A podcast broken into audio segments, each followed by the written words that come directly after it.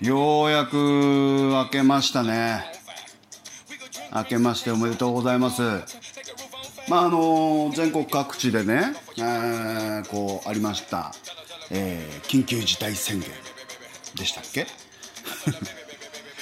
えー、この間ようやく明けましたね。うん。なんとなくほっとしたような、えー、気もしたりとかまだまだなんとなく難ゆいような感じがしたりとかっていうね、えー、感じがしますよ。まあここ23日ね、うん、通勤するときにこうバス乗ったり地下鉄乗ったりするとまあ、ちらほらマスクをしていないっていう人が、まあ、見えてくる、ね、感じがしますよね。まあ、会社に行く行きすがら、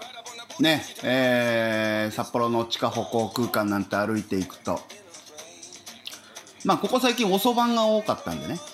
うん。まあ、すっかりこう、通勤ラッシュから外れた時間帯での出勤ではあったんですけど、こう前から歩いてくる人マスクをしてる人してない人まあ圧倒的にしてない人っていうのはまだ少ないんですけどこれだけあのマスクマスク騒がれた中でマスクをつけないで歩くっていう人あれ批判じゃないですよ全然批判じゃないですそのなんかねふと思ったのはこういう人たちが新たな流行とかっていうのを作っていくのかなとかって思うんですよね。うん。まあ今年、まあ、1月の下旬2月3月4月5月とあ散々続いたこのコロナコロナの中でそのマスクやれマスクっていうね、えー、いう話の中で常につけるのが当たり前になったじゃないですか。でそのマスクをつけましょうってなった時にそのマスクないですって話になってマスクで並んでね買い求めたりする。まあ、それぐらいこうマスクが枯渇していた中で、うん、なんでしょうね。ちょっと変化として思ったのがあの自作マスクをつけてらっしゃる方いるでしょう。でそれもその何いろんなカラフルな布地を使ったりですとかいろんな色を使ったりとか、あの、そういうマスクが出たっていうのを見てなんだろうな日本人が考えているそのマスクに対するイメージ意識っていうか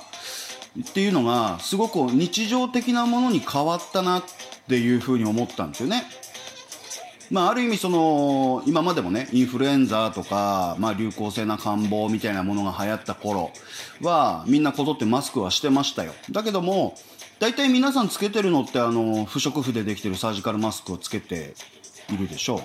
でそれ以外のものをつけるっていうのはちょっと抵抗感あったと思うんですよね。でそれがあのサージカルマスクであったとしても水色だったりとかピンクだったりとかね場合によっては黒だったりとかちょっと色物のサージカルマスクを使うって中ではちょっとね抵抗感あったんじゃないかなと思うんですけどその抵抗感をぶっ飛ばしてあのいろんな色だろうといろんな形だろうと自作のものであろうとあの使ってきてるっていうのはあなんかこう意識変わったんじゃないかなっていうふうに思ったりもしましたよね。うんまあ、そんな中ここ最近のそのマスクをしてない人してない人っていうのがなんかね新しいムーブメントじゃないけどあのそういうものを作ってていく人なのかなとかっていうのはまあどうでもいいようなことを考えましたね。えー、まあまあまあ。まあまあそうこう言ってますけれども、今日は5月の30日ですね、土曜日、お休みなんですよ。ね、あのコロナ明け、まあ先週あの、実は3連休いただいてまして、あのー、まあかなりのんびりしたんですけども、ちょっと天気が悪かったんでね、あんまりこう、わーわーキャーキャーっていうところではなかったんですが、まあコロナが明けて、今日30日のお休み、そうですね、当地北海道も今季最高気温をマークするんじゃないですかね。今こう天気予報なんか見ると、えー、最高気温25度。あったかいですよね。あったかいっていうか暑いですよね。でもう天気はね最高にいいです。天気は最高に良くてあのもうすでにこのビレッジ M 私が住むこのアパートも、まあ、風が入らないアパートでおなじみなもんですからかなりですね 室内温度が上がってきているとなんとなくね暑いなって思ったりなんかして、えー、まあ、この収録を終えたら、まあ今日ちょっと外出ようかな、ね、熱田村かどっか行って、えー、ぬーんとしてこようかなって思うところなんですけれども、まあその前にということで、毎週おなじみみたいな感じで、えー、アップロードしているというところ。まあ話は前後しますけどね、あのー、そのコロナ、えー、今まで。まあ私が今やってる仕事っていうのが、このコロナでその出勤抑制とか、あのー、やれステイホームとかね、自宅待機とか、それこそ気球とかね、そういうことには縁遠い。えー、むしろ忙しかったっていうぐらいな業種なもんでしたから、あの、そんなに、そんなにそんなにはそんなにだったんですけど、まあ、改めてね、いろいろこう東京の人、あのー、まあ札幌の人もそうですし、えー、このコロナの影響でいろいろこう生活が変わった人ってたくさんいらっしゃるね思うんですよ。うん、今まで当たり前にオフィス出てきてねしあの職場に出てきて、まあ、仕事をしていた人、ね、これが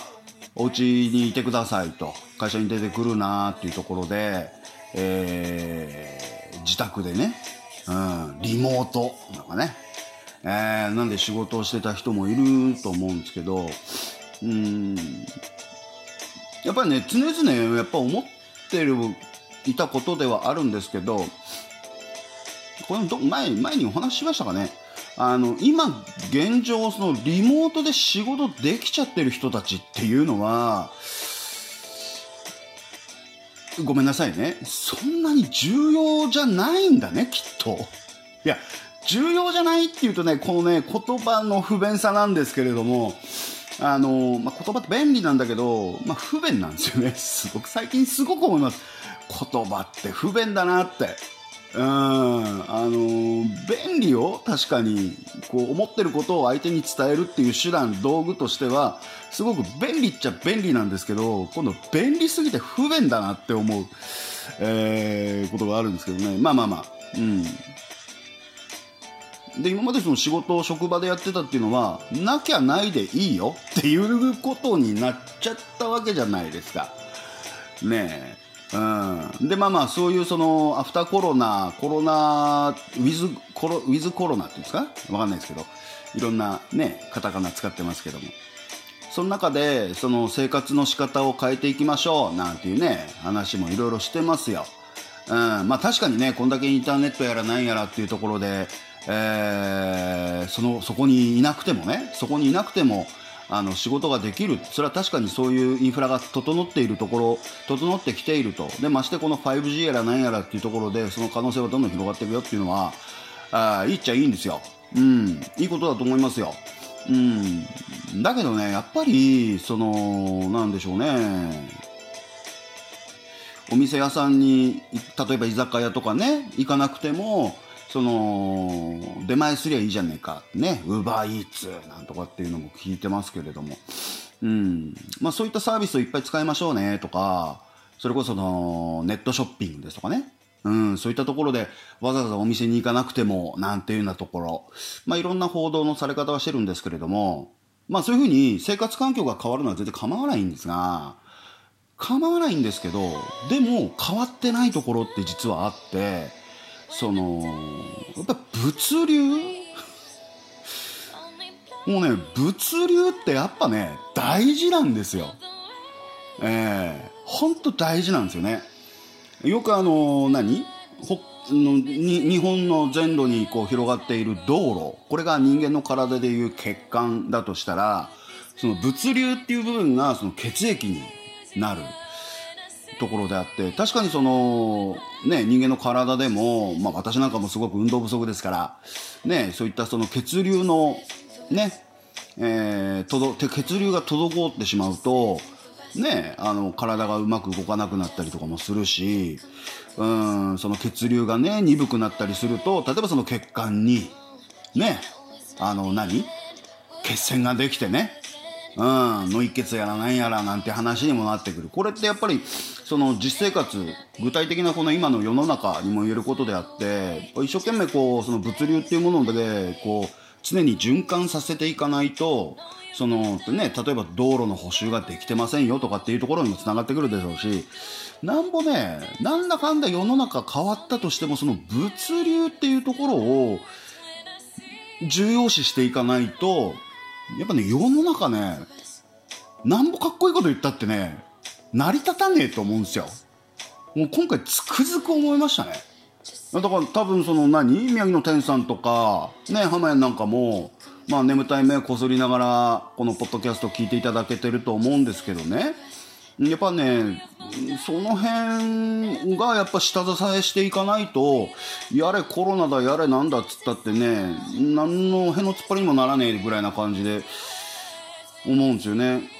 でその何？今そのテレビでいろいろ報道されててね。そのこのこのコロナの影響で日本の経済全体が落ち込んでしまいますよ。なんていうこと言ってますけどそれって結局そのなんだろうサービス業の部分であってねえ人の上前跳ねて上乗せして商売してるような 状況の中で、えー、まあね言葉って不便だよね。うんあのだと思うんでね。うん。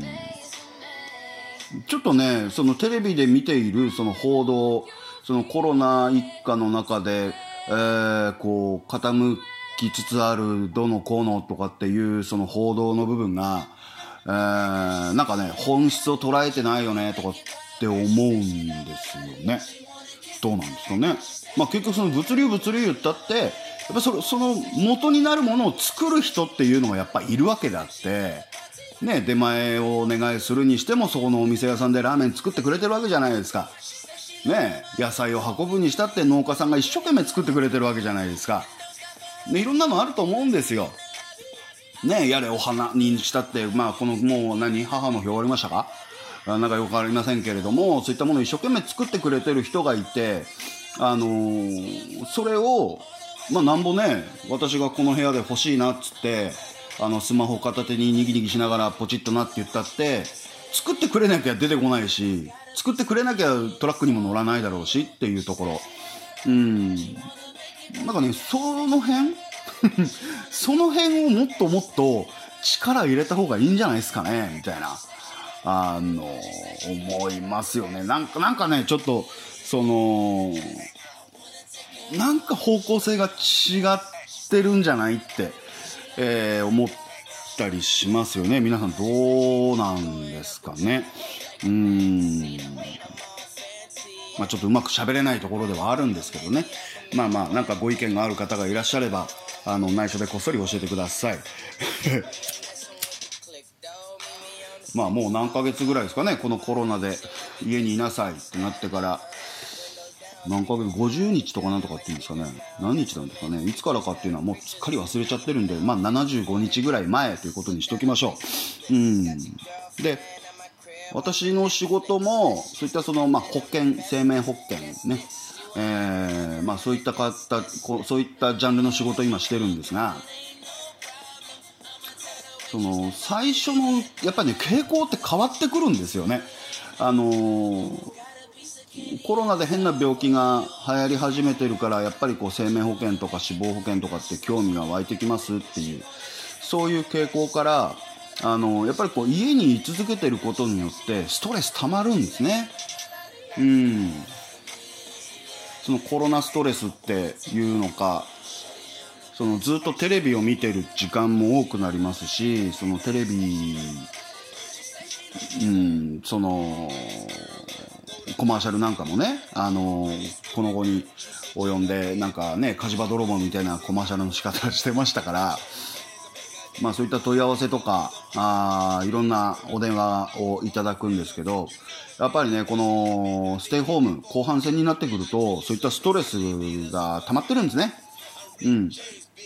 具にもつかねえような文句とかね、言ってくる電話がいっぱいあるわけですよ。うん。たかだかね、コールセンターのね、オペレーターにね、声高にさ、いやいや、お宅のねって、お宅のそのあのコマーシャルのやり方おかしいよっって。もう一般消費者代表として言わせてもらいますけどね。なんて言うけどね。ああ分かった分かった分かったっていう。あの言葉として受け止めますよっていうところで、えー、おめえ一人が騒いだからどうなるもんでもないしねって。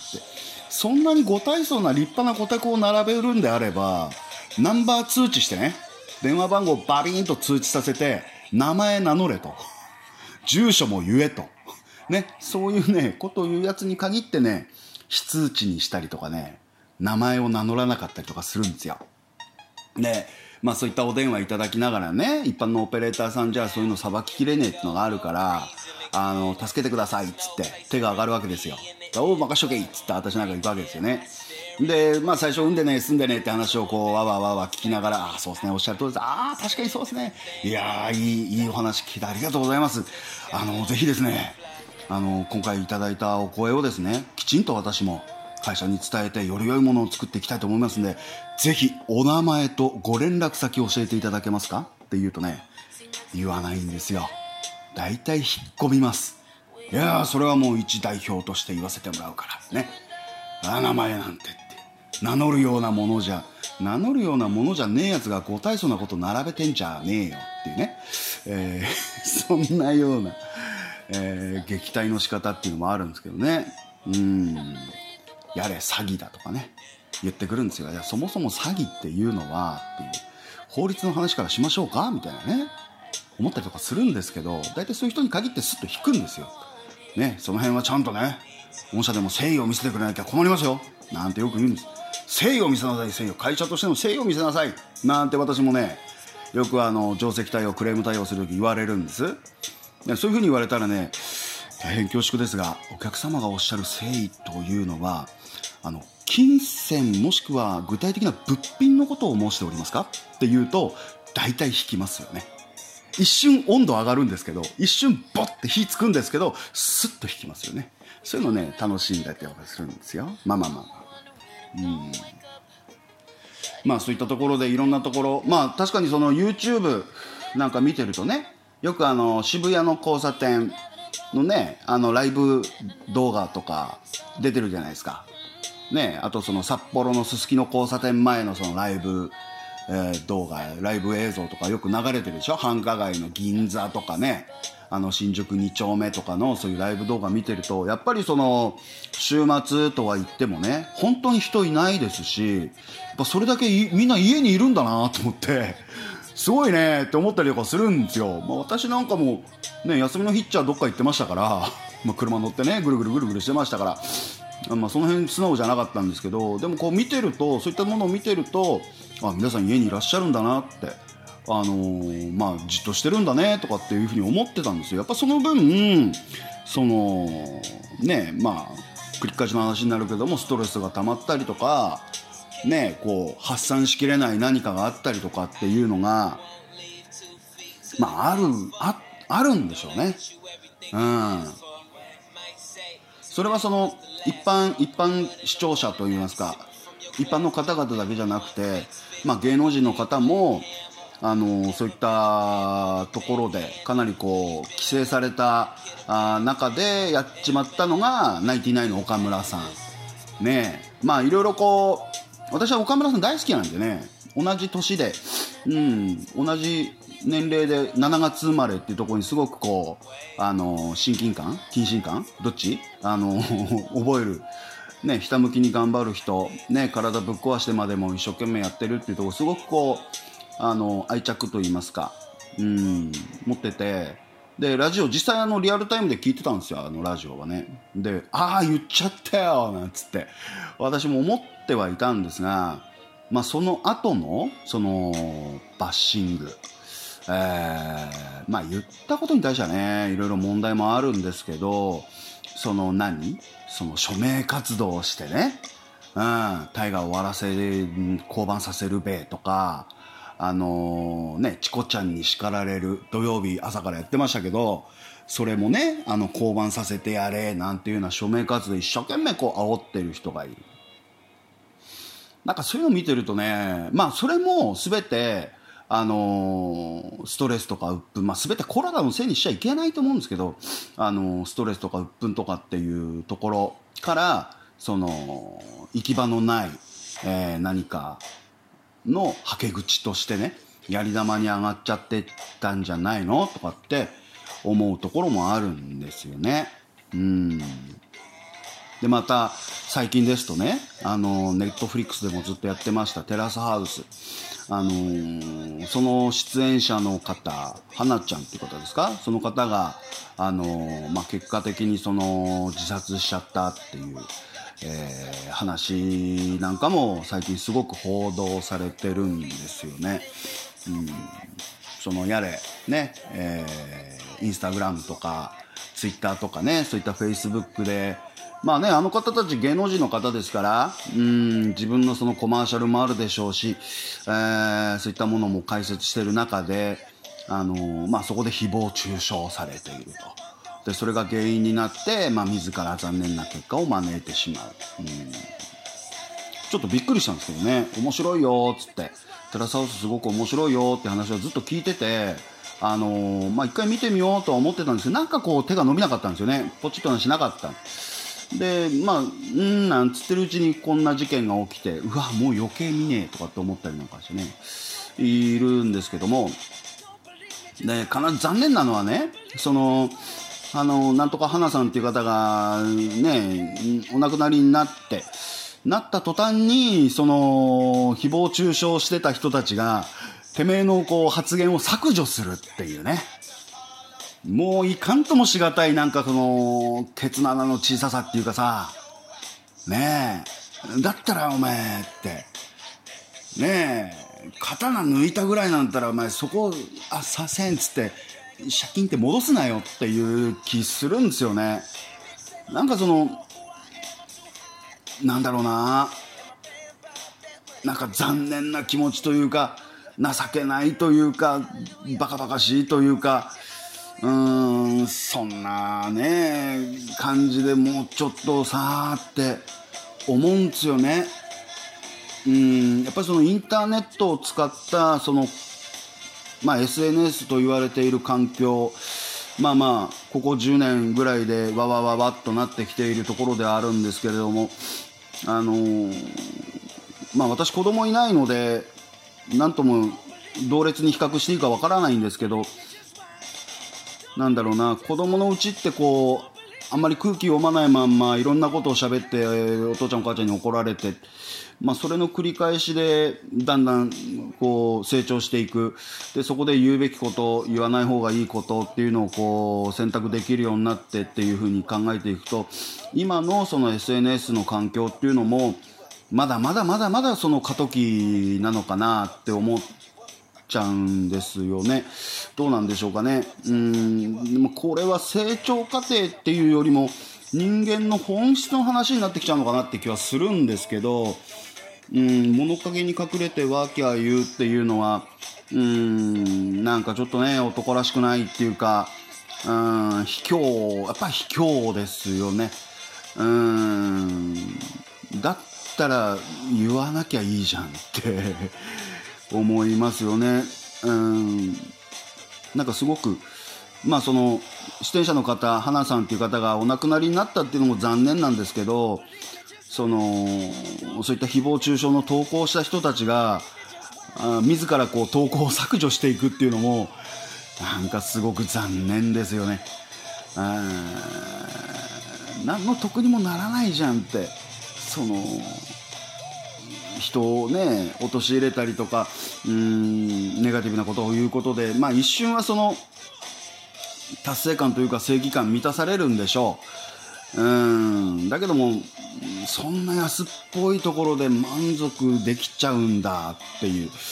えー、感じですよね。まあ確かにねあの偉そうなこと言ってますけどもそれこそね天さんなんかもよく分かってるでしょうがあのー、当時ねいろんなやつがいろんなことを言ってきてそれをなんとか撃退してるかっていうようなことも、あの、考えてはいましたけどね、うん、いた時代もありましたけどあれってくだらない労力だしすごく無駄に疲れるんですよね。あの、やっていくうちにね分かってくるんではあるんでしょうけどまあある意味その過渡期成長の過渡期の中で誰しも通るところなのかなその通った結果としてその通られた人っていうのはあのうんいかんともしがたいところ、まあ、そこを覚悟の上でとかっていろんなところもあってうんね。思いますよね。まあいろんなこうネットだけじゃなくて普通の生活をしていく中でもいろんな声聞こえるんですよ。いろんなこと言ってもらったりとかうん聞こえてくる漏れ聞こえてくる部分の中でやっぱりこうなんだろうな。ネガティブな発言ってすごく楽なんですよ。簡単なんですよ。あのー、考えなくていいしね。うん。例えばバス乗ってたとしてもなんだ今日の運転手って。あの運転荒いなお前。みたいなね、うん、上司に言ってやろう。簡単なんですよ。うんすごく簡単なんですよ。人をねこう批判するのってあのー、頭使わなくてもいいんですけど逆に人をね褒めるっていう方称賛するっていうのは意外とこう難しかったりとかするんですよね。うん、例えばその45人の方がいて45人の方と、まあ、例えば飲み会やってたとしますよ。ね、で A さん B さん C さん D さんっていうのがいて例えばその D さんを褒める D さんを褒めることによって逆に A さんを腐すことになることもあるじゃないですか。ね B さんと C さんを褒めることによって結果 D さんが劣ってるっていうことをクローズアップしてしまうっていうこともあるんでその褒めるってすごく難しいんですよ。でそこのをこううまいことかいくぐっていってみんなハッピーになるような話の仕方とかその場の作り方とかっていうのはやっぱ訓練しないとできないしその訓練でどうやってやったらいいのとかっていうのもあるしね。うん。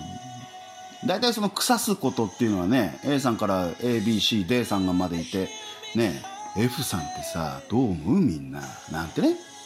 いない人のこう欠席サバみたいな話になっちゃうじゃないですか。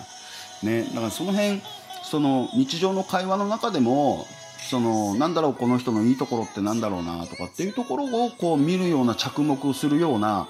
仕方にしていかないとうーんどうなんでしょうかね。うまいとこうまいこといかない。あの、それこそコミュニケーション能力は高くなっていかないんじゃないかなっていうと思うんですよね。うん。でそこでね「いや私コミュ障だし」なんていう安易な言葉使っちゃうとさもうそこで成長止まるぜお前っていう、えー、いうふうに思ったりもしますよね。うん。なんかすごく残念。うん。で結局その岡村さんのあの発言だったりとかテラスハウスの、えー、何？ランドリー事件っていうのかい？にしてもうんちょっと話が変わるかもしれないけど今のその食べログとかね、えー、レビューとかいろいろあるじゃないですか。まあ、あれを見てみんながいいっていう風に言ってるしっていうところでいいっていう評価。ね。で岡村さんの発言はひどい。ね。とかその花ちゃんはちょっと暴力的であんなことであんなになんていうところでうんパーッと出てくる情報を見てわーわーわーわーっていう風になるっていうのはなんだろうな、なんて言ったらいいんだろうな、判断する上では基準として持っててもいいのかもしれないけど、それを鵜呑みにしちゃってることによって、うーん、脊髄反射みたいな判断の仕方っていうのが、されすぎちゃってんじゃないかなと思うんですよね。やっぱそれって、このインターネットがわーっと流行って、スマートフォンなんかもわーってなって、やっぱ情報過多になったせいで、疑うっていうことをしなくなっちゃってる情弱さんなんじゃないって私は思うんですよね。情弱情報弱者ってちょっと前までってその情報の取り方が分からなくてっていうようなこう揶揄のされ方で使われた言葉だけどもあのそうじゃなくて逆に情報をいっぱい持ってるせいで判断基準を見失っちゃってる人自己判断基準を見失っちゃってる人のことを情弱っていう風に言っちゃってもいいんじゃないかなって最近思うんですよね。でまあなんでしょう。たまにこう新聞なんかを読んでいくとね、うん、やっぱりスマホニュースとこうスマホで見るニュース記事と決定的に違うっていうのはやっぱり紙面の使い方、うん、例えばその同心北海道新聞を読んだ時なんかはあの北海道新聞としてこのニュースが一面であり、ね、えー、一面ひっくり返した時に裏に書いてあることであり、社説であったりとか、あの、いろんなその記事の重きの置き方によって、えー、見出しの大きさが変わったりとか、掲載される位置が変わったりとか、あの使われ、使う、使う文章の長さが違ったりとかっていうところで強弱が出るじゃないですか。新聞って。だけども、その、インターネットのニュースなんかを見てると全部同じでしょ？そのヤフーニュースなんかっていうのも、ね、その、変にその、強弱をつけないような作り方をしているでしょ？びっくりマークをつけないとか、あの、見出しの文字に制限があったりとかね。うん、そういったところでその本当にその必要な重要な情報、まあ、それは受け手側がしっかりとした基準を持っていないと、ね、その交差点で100円拾いました。それをその100円を警察官が猫ばばしました。っていう事件とうんなんでしょうね。例えばその検事の黒川さんが麻雀賭博やってました。っていう記事が全く同じ体裁で書かれることでその受け手でね受け手の中でしっかりとした強弱を持っていればそのちゃんと消化できるんでしょうけどその強弱受け手の中にそういうものがなければみんな同じ同列な事件に扱われてしまう。としてこう印象付けられてしまう。うん、でましてね前回も言いましたけどそのなんですか？YouTube なんかもそうだしその最近その YouTube でね車の動画見たいって言ったら車の動画どんどん出てくるじゃないですか。でそれ以外の動画出てこないですよね。どんどん削られてっちゃう。で例えばそのネットショッピングでもそうですし、えー、Google のニュースもそうですしね、例えばその野球のニュースをピッてやったらもうとにかく野球のニュースばっかり出てくるじゃないですか。ね、Google さんの方で、おめえそういうの好きなんだな、つって、よし、こんな野球ニュースもあるぜ、こんなスポーツニュースだってあるんだぜ、つって、どんどんその方向しか出てこなくなる。ね。まあ言い換えてしまうと、右っぽいような記事ばっかり探して読んでると、右、右ばっかりの話になってくるし、ねえ、鳩が好きって言ったら今度、鳩ばっかりになってくるし、なってくると余計その情報をたくさん得ることによって取捨選択ができる要素がどんどん減っていくっていうのが、なんかすごく、なんでしょうね。行ったり来たりじゃないし、あっちでもないし、こっちでもないしっていうところの、なんかこう、変なの？みたいなね、うーん、感じがするんですよね。だったら、それこそそね、毎日新聞買うっていうのは難しいかもしれないけど、例えばその1週間に1回日曜日の新聞をね、うん、買ってみる。今に、新聞って150円ぐらいですか？ね、それこそ、まあ、北海道新聞なのか、朝日新聞なのか、あ読売産経なのか分かりませんけれども、例えばその、あの、マックに行ってね、新聞読むでもいいですし、えー、まあ、革新系の新聞買うとかね、うん、リベラルな新聞買うとかっていうところで、新聞紙面として読むことによって、ちゃんとしたその情報の強弱、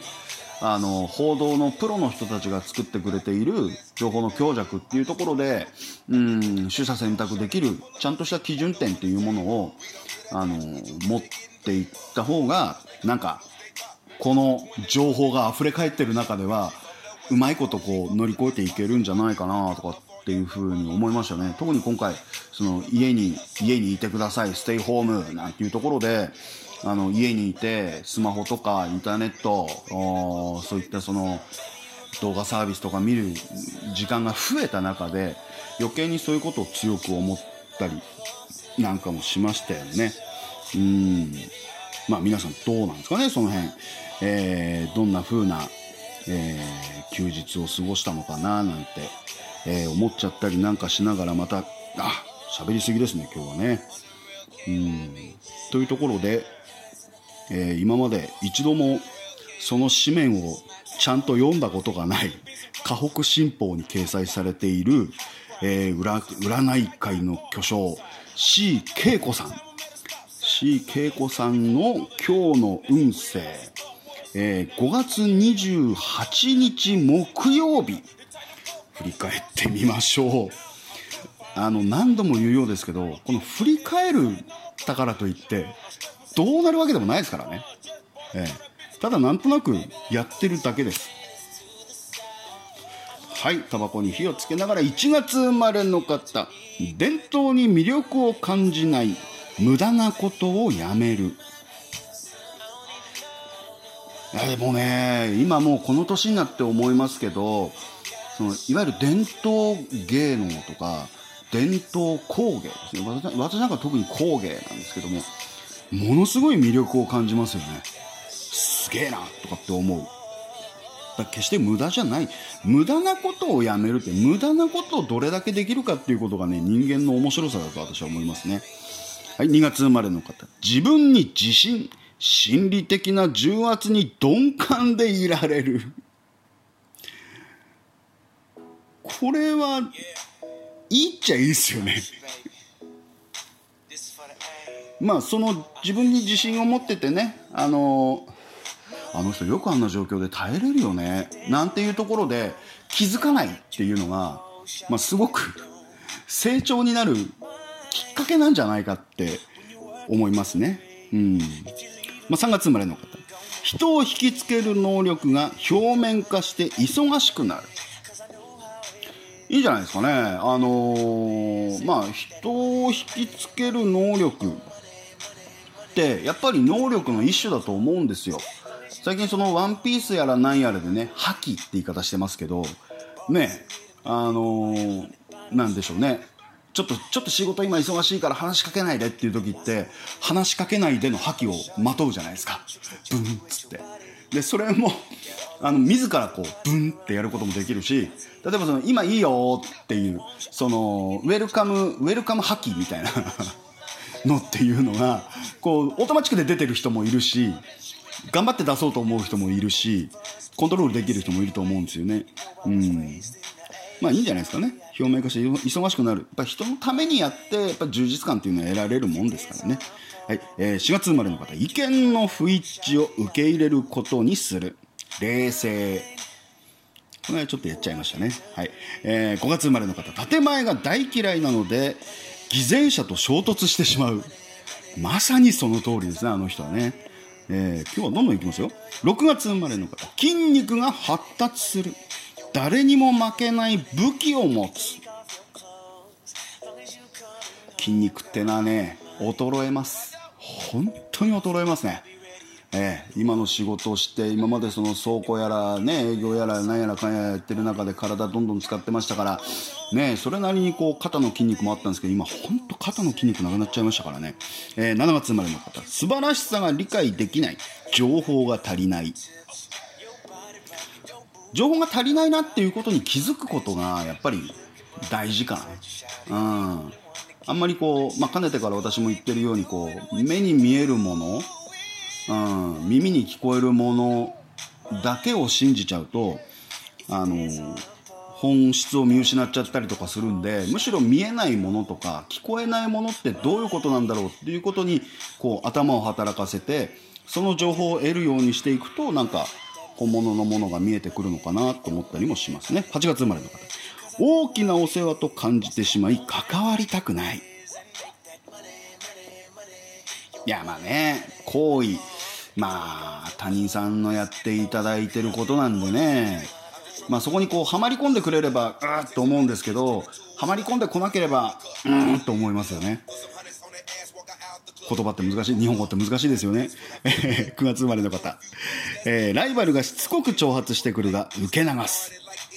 まあ、そういうのもいいと思いますよ。あのー、いい、わかったわかった。はいはいはい。っていうところで、スッと次に行くっていうね、えー、のもいいと思います。10月生まれの方、暇な時間がなくなってずっと働いている気分。これありましたね。あのー、まあ、この後も、ほんの今日はちょっとだけ喋りますけれども、あの、北京で働いてる時っていうのは、本当にずっと働いてる気分でした。で、4にいた時もずっと働いてる気分でした。ずっと会社にいるな、俺って。えー、11月生まれの方。自分に完璧を求めない肩の力を抜いた方が完璧になんかできませんからやったらやったでねまた次見えてくるもんなんですよだこの辺かなっていうところうん、よく言いますけどこの着地をどこに置くかっていうところで、ね、そこまでとりあえずっていう、えー、いうような取り組みの仕方をしていくと変なストレスもないんじゃないかなと思いますね。12月生まれの方。優秀な先輩と話し自分を高めることができる。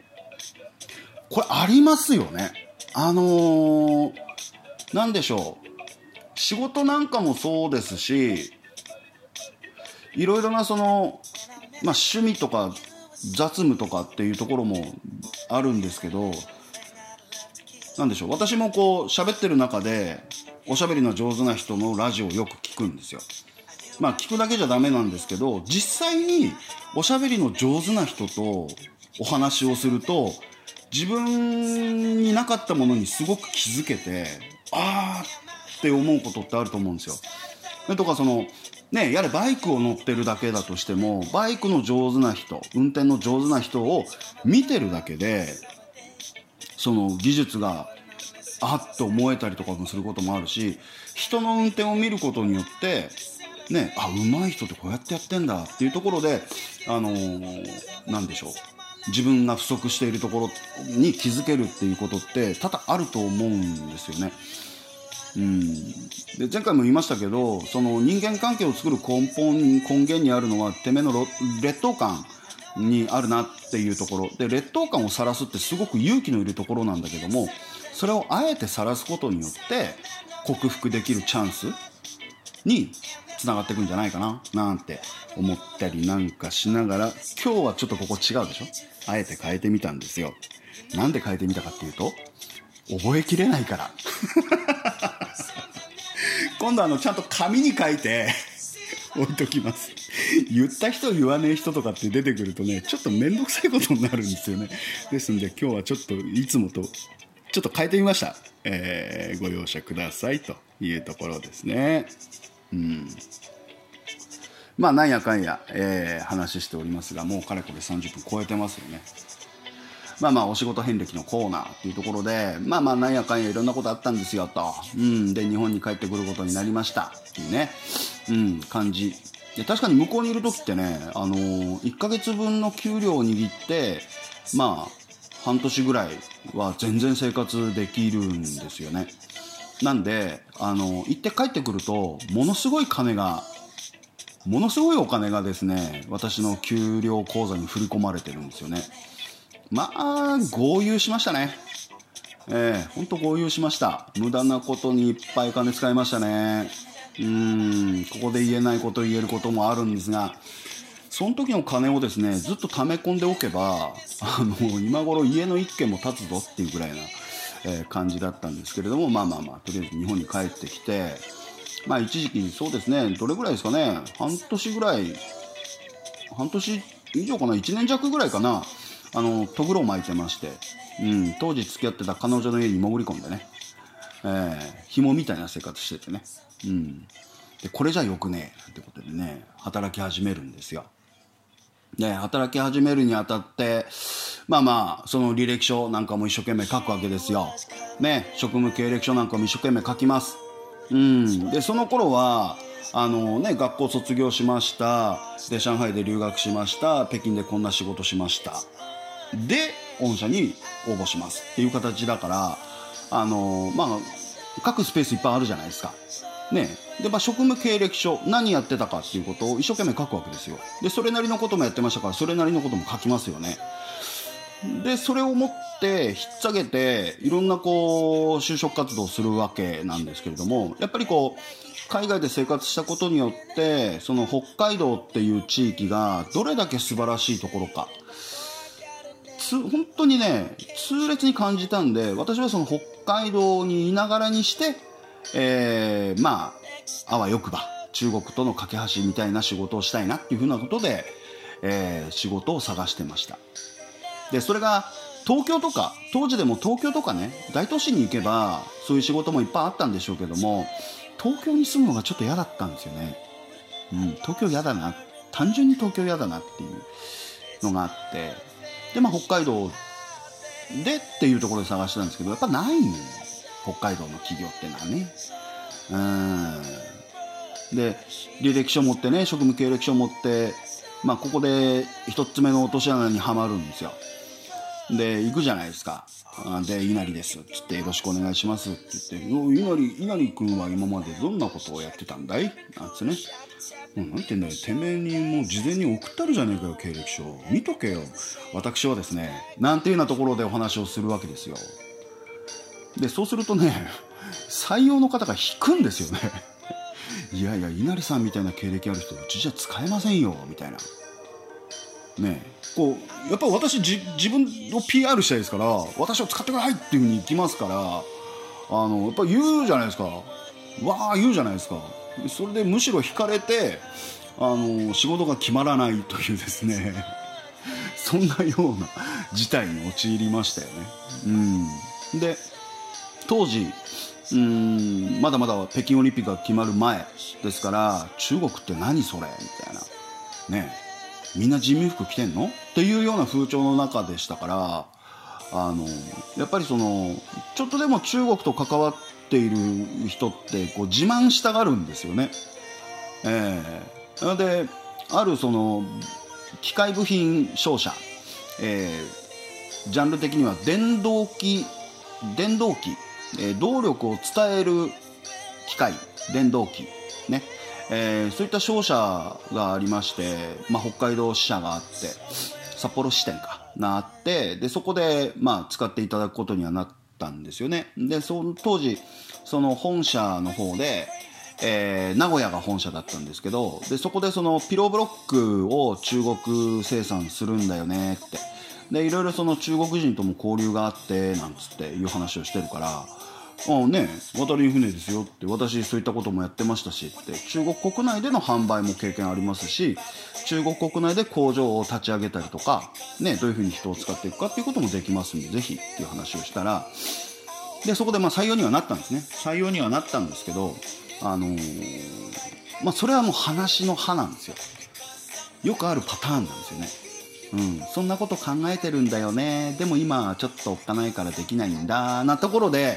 まあ会社として見え張ったんでしょうね、えー、まあまあそこで働くことになってまあまあ、まあ、お仕事いただけるってことはありがたいことでまあそこそこいいそこもいい給料だったんですよね、うん、結構いい給料いただいてました。で、うん、働くことにはなったんですけど、まあその就職活動する上での1個目の落とし穴。で、働くようになって、まあそこで営業として入ったんですけども、ここでね2個目の落とし穴にはまるんですよ。ハッピーじゃないんですけど あの私学校卒業してすぐまあ師匠のとこで修行はしましたけど修行と言いますかねでっちみたいなことしましたけどすぐ北京行ったじゃないですか。で北京に行ったってことはあの、日本の召集感を知らないんですよ。まあ日本人だから知ってるだろうなって思ったんですけど、まあ、それはただ知ってるっていうレベルの問題じゃなくて日本の営業マンがどういうふうに日本の市場で営業展開をしていくかっていうところが全然分かってないんですよ。ええ、中国ってある意味やったもん勝ちなところがありますしその卸も問屋も、えー、小売りも全部やるんですよ中国って。うん、まあ買う量買う規模によってね、うん、問屋価格を出したりとか卸価格を出したりとかあの小売価格を出したりとかっていうことは全部こちらサイドでコントロールするんですよね。うんまあ、それがこう成立するんですけど日本ってそうじゃないじゃないですか。ね卸屋さんにこう営業かけてるのかね小売さんに営業かけてるのかある意味その卸にこう営業かけるんだったら小売に手出せなかったりとかするでしょ？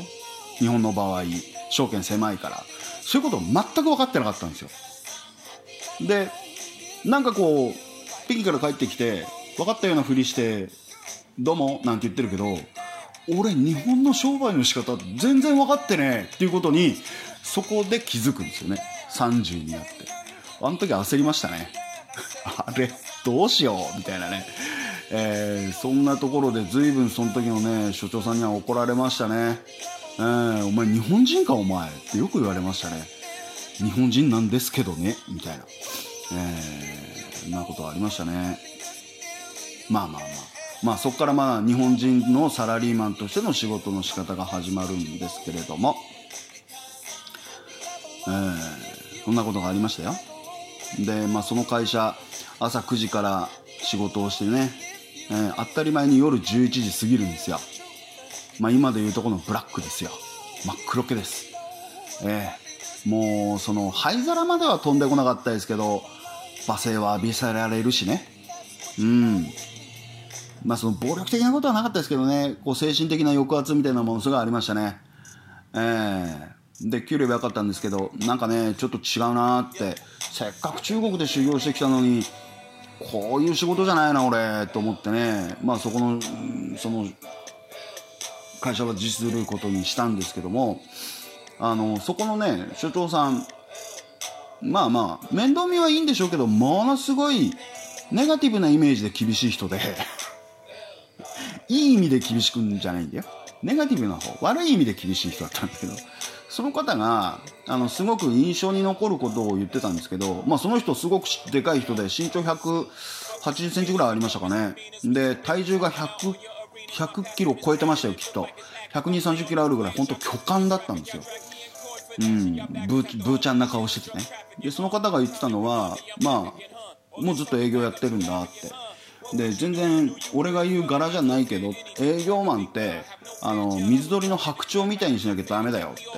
お客さんとこ行ってもどんな状況になったとしても涼しい顔してスーッとしてろと。だけどもそういう水鳥とかっていうのはそのスーッとしてる中で足一生懸命かいてるだろって。営業ってそういうふうにこうやらなきゃダメだよって。足元すくわれちゃうよっていう言い方されたのがものすごく印象に残ったんですよね。ああなるほどねって。確かに、あのー、そういったハったりみたいなものも必要だし、あのー、影働きっていうんですかね。人の見えないところで必死になって結果出すっていう方がスマートでかっこいいよねっていうふうに思いましたね。なんかそういうこと言われましたね、まあ、今ちょっとこんな話をしながら思い出しましたけどもその北京で、えー、仕事をしてる時にその北京工場を取り仕切ってる方っていうのが遠藤さんっていう方だったんですけどその方もすごい人でねもう小柄で細いんですよ。もう身長なんて150センチあればいい方なんじゃないですかね。もう細っこくてね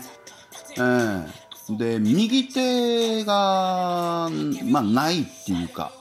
えー、右手が使えないんですよね、うん、ものすごく短パラな親父で、あのー、だけどもすごくたくましくて男気があってねかっこいいんですよ、うん、で俺は中卒だと。金の卵でね山形出身だったんですけど山形から夜行列車乗って上野に行ってでそこでその金の卵としてね中卒から俺は働いてると。うん。だから学はねえんだと、うん、だから学はないからって。だから俺一生懸命今までやってきたんだっていう人なんですよね。であのー、しんちゃんもねお前学あるんだべって。大学出たんだべいや一応出ましたね。だったらなって。俺は学がないから汗かいて仕事する。お前は学あるんだから知恵出して仕事しろって言われてそんなこと言われてずしーんときましたね。うん。あなるほどねって。だったら俺は知恵も汗も出すよ。みたいな感じで、えーまあ、北京の時代を乗り越えたっていうねそういう本当に恩人。うーん。ね事務仕事の事務仕事の師匠がね健さんだとしたらその現場仕事の師匠はやっぱり遠藤さんなのかな？その生産工程の作り方組み方管理の仕方とかっていうのはやっぱり遠藤さんが師匠に当たるのかな？うん。営業の師匠は佐藤所長かな？ちょっと違うな。なんていうような感じ。えー、まあここからね日本でのあの仕事が始まっていくんですけれどもうん。まあいろんなことありましたし、まあちょっと振り返りながらね、またもうしばらく、えー、こんなお話にもお付き合いいただけたらなというところでございます。まあ今日もね、冒頭で言いましたけれども、すごく天気がいい。ね、時間にして11時ちょっと回ったところ、えー、まあ今日ちょっとね、あのー、人でブラブラしてやろうかなっていうところで、まあ一人でブラブラするイコール熱田村に行くっていうところにはなるんですが、まあ、熱田村に行ってね、えー、久しぶりに日向ぼっこ、日光浴、わーっとしながら、うん、ね、えー、七輪を一人でつまみながら、ね、カラスのカーコと一緒に 肉でも食ってやっかな、みたいな。ね、今ね、行ってるその熱田村のね、あるスポットがあるんですけど、そこに行って、こう、焼肉とかね、ちっちゃくバーベキューしんみりやってると、カラスが必ず来るんですよ。一匹だけね。で、カラス黒いから、名札もつけてるわけじゃないんですけど、でもね、あのカラスはね、毎回同じやつなんですよ。なんていうのかな、その、俺たちの距離の取り方とか、様子の見方とか、その、こうね、肉の切れ端をポンって上げた時の食べ方とか見てると、お前前回のやつだろっていうね、えー、可愛らしいやつがいて、またそいつと一緒にね、二人で、えー、のんびりしてこようかなというようなところ。まあ明日は明日でまた仕事なんで、あんまりダラダラもできませんけれども、ね、せっかくの、えー、せっかくのお休みの日、こんなに天気いいのにね、家の中でステイホームっていうのもね、まあ、本当はしなきゃ、しなきゃいけないんでしょうけどね。うん。ちょっとね、日光浴、光合成、その辺をしていこうかなと思いつつのの、今日は49回目ですか。ね、コンチさんの日本語を大切にしたい。先だっても100回を迎えたというところで、ちょっとこの100回記念のお話はまだ、ちょっとね、もったいないなと思ってまだ聞いてないんですけども、えー、折を見ながら、また配置をしようかなというところで、私もね、えー、もう1回やれば50回かっていうところで、えー、100回3桁迎え、もう、目指してね、もうちょっと、ぐだぐだと無駄なことをお話ししていきますんで、お付き合いくださいましたら、これ幸いというところで今日のところは、これにて終わり。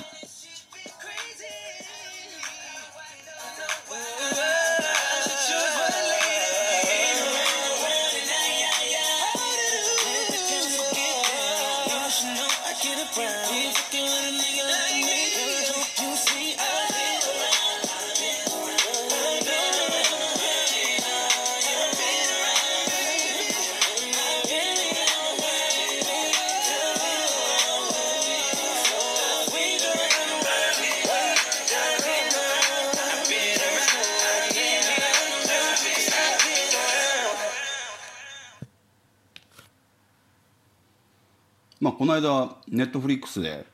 今更流れに犬屋敷見ました。アニメの方も見たしのりたけさんがやってるのを見ました。面白かったですね。